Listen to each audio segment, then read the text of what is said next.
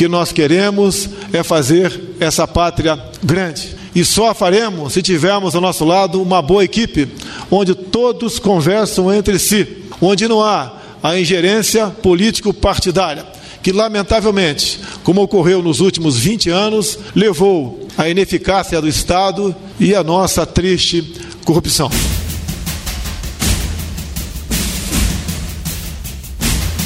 A presença de militares da ativa no governo tem gerado incômodo nos outros poderes. Quem não se lembra das duras críticas feitas pelo ministro do Supremo Tribunal Federal, Gilmar Mendes, ao interino da Saúde, o general Eduardo Pazuello? É péssimo para a imagem das Forças Armadas. É preciso dizer isso de maneira muito clara. O Exército está se associando a esse genocídio. A reação dos militares foi imediata. O ministro da Defesa, Fernando Azevedo e Silva, ingressou com uma representação na Procuradoria-Geral da República contra Gilmar Mendes. O vice-presidente Hamilton Mourão chegou a dizer que o magistrado cruzou a linha da bola. Ele não foi feliz, né? Aí eu vou usar como eu usei outro dia aí, não sei para quem também falou alguma coisa, usar uma linguagem do jogo de polo, né? Pô, ele cruzou a linha da bola. Eu acho que a crítica, né? A crítica ela vai ocorrer, tem que ocorrer, ela é válida, mas o ministro ele ultrapassou o limite da crítica nisso aí. Por fim, em um gesto de reconciliação, Gilmar Mendes telefonou para o ministro interino da Saúde. O número de militares da ativa e da reserva em cargos civis mais que dobrou no governo de Jair Bolsonaro em comparação com o último ano da gestão de Michel Temer. De acordo com o um levantamento feito pelo Tribunal de Contas da União, já são mais de 6 mil militares nesta situação. Considero importante que a sociedade brasileira saiba exatamente quantos militares, ativos e inativos, ocupam atualmente cargos civis, dados os riscos de desvirtuamento das Forças Armadas que isso pode representar, considerando ainda o seu papel institucional e as diferenças entre os regimes militar e civil. Este é Bruno Dantas, ministro do TCU. Essa preocupação já havia sido demonstrada por outro ministro do Supremo Tribunal Federal, Luiz Roberto Barroso. Portanto, acho sim que há um certo esforço que eu considero impróprio de fazer essa identificação com as Forças Armadas. Mas acho também ruim e preocupante você começar a povoar cargos no governo com militares. Menino. Isso é o que aconteceu na Venezuela. Isso é a chavização. Agora, o presidente da Câmara dos Deputados propõe uma espécie de muro para separar militares da ativa do Executivo Federal. Em entrevista exclusiva ao Estadão, Rodrigo Maia disse que é importante separar o Estado e o governo. Segundo o deputado, quando o militar da ativa entra no governo, ele traz parte do Estado e muitas vezes pode misturar as coisas. Uma das jornalistas do Estadão em Brasília, que entrevistou Rodrigo Maia, é Jussara Soares, que conversa com a gente a partir de agora.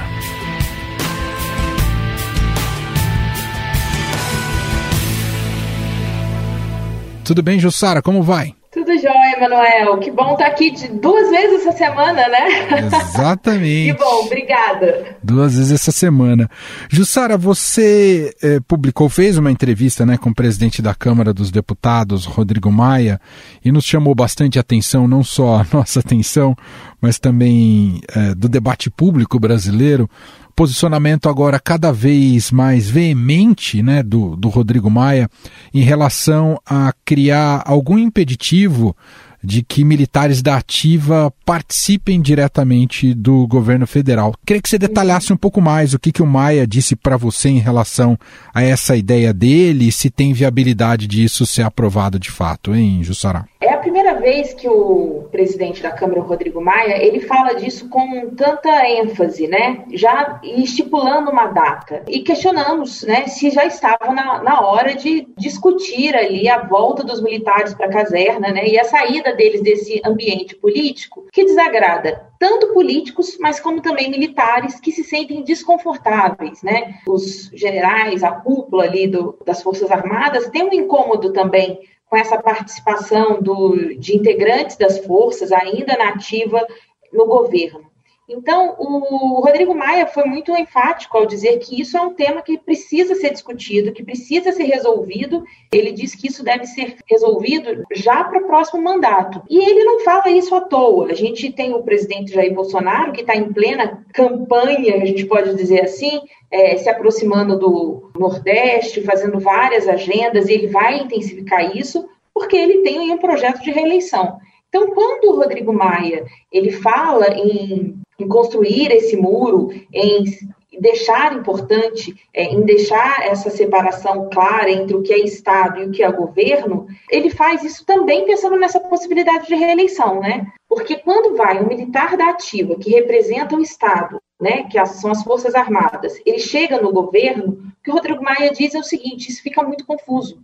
É, a gente nunca sabe quem está falando, se é o Estado, por, né, pelas Forças Armadas, ou se é o governo, porque ele está atuando ali como político. E tem um outro ponto que é importante, que ele deixou, fez questão de deixar claro na, na entrevista, que essa, essa ponderação dele, esse, essa necessidade de muro, não é algo específico em relação aos militares que hoje ocupam os cargos no governo Bolsonaro. Ele diz que, é, que esse debate é importante justamente para evitar ali essa confusão, né? A confusão que sempre é feita é que, ué, então a gente está com um governo cheio de militares, isso que significa que uma intervenção é mais possível, ela está sendo discutida no governo.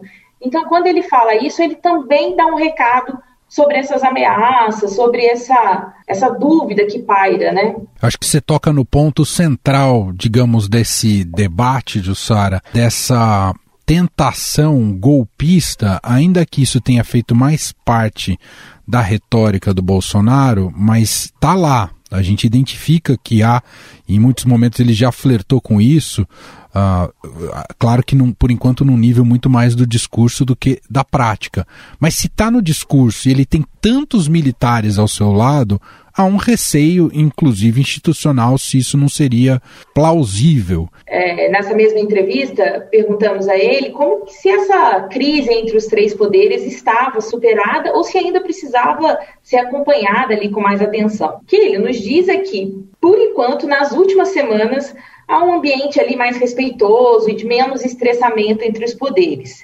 Ele diz que espera que seja assim, mas para quem cobre o governo, para quem acompanha o noticiário e principalmente para os políticos, o que eles dizem nos bastidores é que tudo é imprevisível. Está calmo agora, mas a gente não sabe o que pode acontecer daqui a duas semanas, porque Verdade. realmente é imprevisível. A tendência que se observa em Brasília e mesmo no governo é que siga assim, com essa calmaria que tem sido benéfica na avaliação dos assessores do presidente, que tem sido benéfica para o Planalto. Mas o, o presidente Maia, né, presidente da Câmara, tem se adiantado a esse debate ali. E aí, volto a dizer que não é um incômodo, não é só uma questão do incômodo do Congresso, do Supremo Tribunal Federal, é também um incômodo das Forças Armadas, hum. que, que se vê ali, né, as instituições, Exército, Força, Força Aérea e Marinha, sendo atacada porque tem integrantes ativos no governo. Isso é algo que é bem constrangedor. A gente, é, agora, no caso, é, nós temos o ministro interino da Saúde, o general Eduardo Pazuello, e isso tem atingido o, o, o Exército e não é algo, obviamente, bem visto. Existe uma pressão interna ali é, entre os militares para que o general Pazuello se decida. Ou ele segue no governo, ou ele volta para o seu cargo, volta para a caserna e, e, evita isso. É importante lembrar também que essa pressão fez com que o ministro, é, o ministro-chefe da Secretaria de Governo, Luiz Eduardo Ramos, fosse para a reserva. É, ele é o responsável pela articulação com o Congresso, é, ele é a pessoa que tem negociado cargos é, e emendas também, ele faz essa relação direta ali, né, com, e principalmente depois da aproximação do governo com o Centrão, ele se tornou uma voz ainda mais é, importante nessa relação entre, entre, o governo e o Congresso.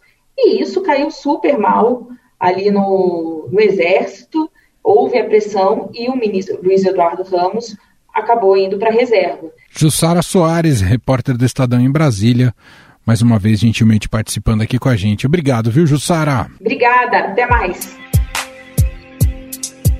No entanto, essa insatisfação está presente dentro das Forças Armadas. Temendo que a imagem do Exército, Marinha e Aeronáutica fiquem abaladas, o generalato tem pressionado os militares da Ativa, que estão no governo, a entrarem para a reserva ou deixar o Executivo Federal. Foi o que aconteceu com o ministro Luiz Eduardo Ramos, da Secretaria de Governo, que optou por ir para a reserva no dia 16 de julho. A decisão foi publicada na madrugada desta quinta-feira no Diário Oficial da União. Ramos foi para a Secretaria de Governo no lugar de Carlos Alberto dos Santos Cruz, que deixou o cargo no dia 13 de junho.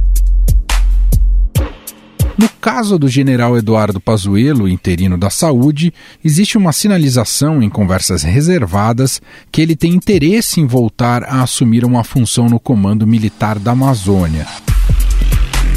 Afinal, é preciso impor limites nessas nomeações, principalmente de militares da Ativa. Essa relação entre executivo e Forças Armadas interfere na autonomia das instituições? Sobre isso eu converso agora com o editor do BR Político do Estadão, Marcelo de Moraes.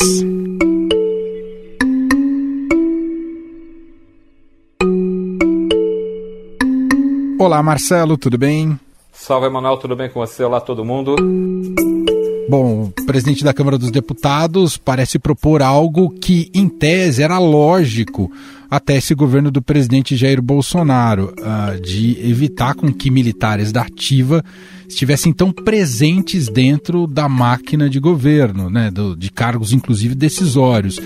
E acho que talvez o caso mais simbólico e que tem gerado uma grande crise, Marcelo, é o general Pazuello, aí no Ministério da Saúde. Isso para falar dos cargos de primeiro escalão, mas tem vários também sendo distribuídos em outros escalões.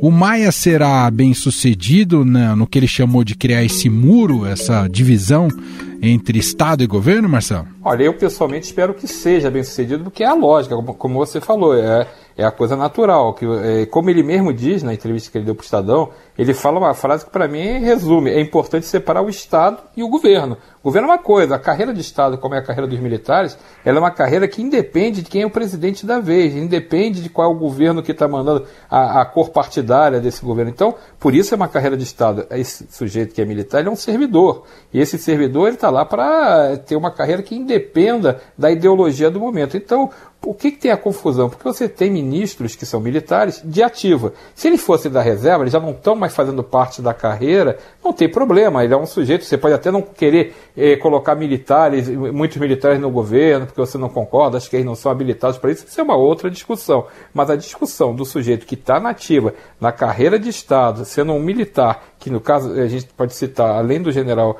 Eduardo Pazuello, que é o, ministro interino da Saúde, até poucas semanas atrás, até poucas semanas atrás, o general Luiz Eduardo Ramos, que também é ministro, ele também era da ativa, ele saiu da ativa justamente por conta dessa pressão. E eu imagino que se o general Pazuello quiser permanecer como ministro da Saúde, ser efetivado no cargo, e eu tinha dúvida se isso vai, ia acontecer, mas agora já não tenho muita certeza, afinal ele já está desde maio na função, ele precisa ir para a reserva, ele não pode ficar na ativa. Só que tem aquela discussão, ah, mas ele é um general que ainda falta uma estrela para conquistar, ter uma carreira militar. Ele precisa escolher, porque senão você tem uma coisa muito embaralhada, uma coisa que é muito complicada, eu acho que é prejudicial. Você não sabe direito se o sujeito vai agir como ministro ou como general, como, ou como militar de outra patente. Vamos lembrar que o, o, o número 2 do Ministério da Saúde também é um coronel do Exército. Então, é, essa confusão de militares nativa dentro do governo, ela precisa acabar. E eu acho que a, a, a fala do, do, presidente da Câmara, Rodrigo Maia,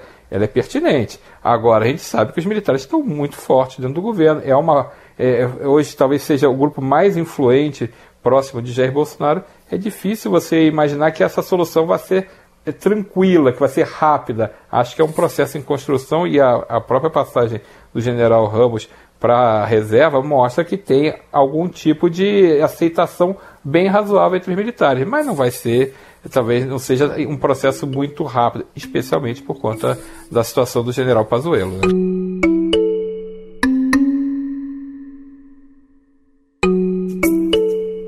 A gente pode dizer, Marcelo, que o ministro do Supremo, Gilmar Mendes, colocou o dedo na ferida, basta ver a reação uh, das Forças Armadas quando disse que o Exército estava se associando a um genocídio, porque diria, dizia exatamente um pouco sobre o que a gente está debatendo aqui, né? A participação de, de, de militares da ativa dentro do governo o Gilmar Mendes pode ter exagerado na retórica, mas incomodou, não incomodou, Marcelo?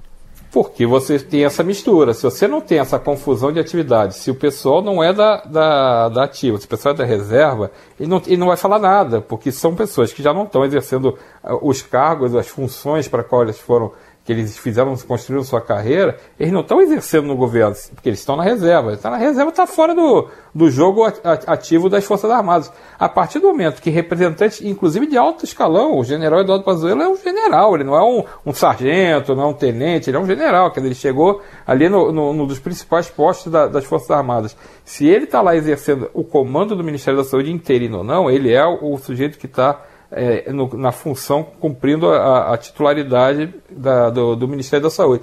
É, a conta vai para os militares também, porque eles estão chancelando o governo, eles estão participando do governo, eles estão atuando a favor do governo. Se você tem 100 mil mortes, já não são mais 100 mil mortes, que vai acumulando, né? Mas se você chega à marca de 100 mil mortes, você vai responsabilizar o quê? O governo, o Ministério da Saúde, os governos estaduais. E se o ministro é um general, e se o, o número 2, secretário executivo do ministério, é um coronel, essa conta vai associar, claro, aos militares também, porque estão participando efetivamente com representantes da ativa nesse, nesses papéis importantes. E em outras partes do governo, como você lembrou bem, está falando só do primeiro escalão. Você tem muita gente que está espalhada em vários cargos importantes, em, em muitos ministérios, ministérios que você não consegue imaginar nem sequer por que, que um, um, um, militar que, por exemplo, se o Pazuello fosse um médico, teria algum sentido, realmente, não, botou um médico porque ele é especialista, e também militar. Aí você podia até ver uma lógica, ele não é um médico, ele, no máximo ele pode ser visto como ah, um cara que é gestor, mas ele não tem essa, esse notório saber que todo mundo diga, não, mas é o Pazuello, o Pazuello é um cara que todo mundo sabe. Então, a partir do momento que você carimba ah, o Ministério da Saúde, associa ele as Forças Armadas a um general da ativa, você acaba tendo que ouvir manifestações como fez o Gilmar. Concordo com você, exagera no termo, exagera no termo. A expressão foi, forçou ali a mão, pode ter forçado realmente a mão e, ao, ao tratar os militares é, generalizando e, e classificando como genocida. Isso é, é, um exagero, mas ao mesmo tempo, os militares têm que entender que eles se expuseram, eles se colocaram a, a, a essa, ficaram sujeitos a ouvir um, um, tipo de acusação dessa e não podem reclamar porque eles permitiram que essa situação se, se concretizasse ao não falar para o ministro virar um, um, general da reserva, passar uhum. para a reserva. Então, quando ele faz isso, o Gilmar Mendes ele está tocando realmente o dedo na ferida e doeu. A prova disso foi é, o documento que eles fizeram, o manifesto protestando. E não tem muito o que protestar, não. Eles têm realmente que é, precisava resolver a situação, fazendo realmente, é, botando os militares da ativa que queiram participar do governo, passa para a reserva.